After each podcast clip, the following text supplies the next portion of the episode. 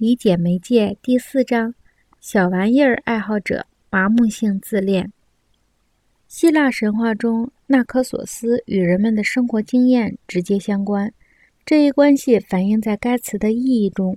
考其词源，纳科索斯与麻木同出一源。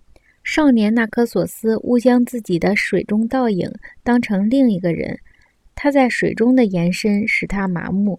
直到他成了自己延伸的四伏机制，回声女郎试图用纳克索斯片言之语的回声来赢得他的爱情，竟终不可能。他全然麻木了，他适应了自己延伸的形象，变成了一个封闭的系统。这一神话的要义是，人们对自己在任何材料中的延伸会立即产生迷恋。古往今来的玩世不恭者硬说。男人最钟情的是反映他们自己形象的女人，即使此说不错，这个神话的寓意也丝毫不能说明纳克索斯爱上了自认为是自我的东西。显而易见，如果他知道倒影是自己的延伸或复写，他的感情会迥然不同的。